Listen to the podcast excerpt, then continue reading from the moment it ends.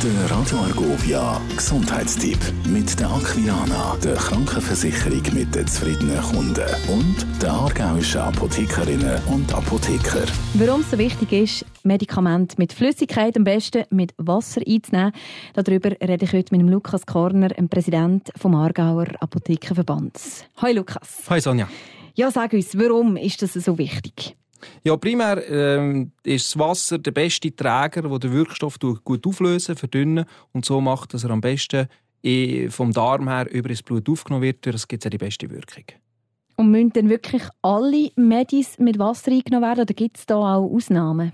Es gibt wenige Ausnahmen, zum Beispiel diese Tabletten, dort weiss man, die werden besser aufgenommen mit Vitamin C, darum nimmt man sie mit Orangensaft. Dort auch schauen, dass man eine halbe Stunde vor dem Essen macht, nicht, dass das nicht mit dem Essen ein Problem gibt. Aber sonst generell praktisch alle Tabletten gehören mit Wasser eingenommen. Wie sieht es aus mit der Kombination mit Alkohol und Tabletten? Muss ich da während so einer Therapie komplett darauf verzichten? Es gibt kein Medikament, das sich lohnt, mit Alkohol einzunehmen. Es kann dort äh, zu Wechselwirkungen kommen, gerade Antipilzmittel, aber auch Antibiotika, das geht eigentlich gar nicht mit dem, mit dem Alkohol. Gerade bei längerfristigen Therapien, Blutdruck senken, da sollte man ja eh nicht allzu viel Alkohol konsumieren.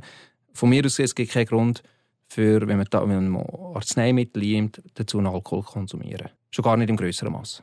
Und andere Flüssigkeiten, sagen wir Tee, sagen wir Kaffee oder vielleicht auch irgendwie Gocki oder so etwas? Nein, die Sachen haben meistens so viele Sachen drin, die gerade mit dem Medikament interagieren können.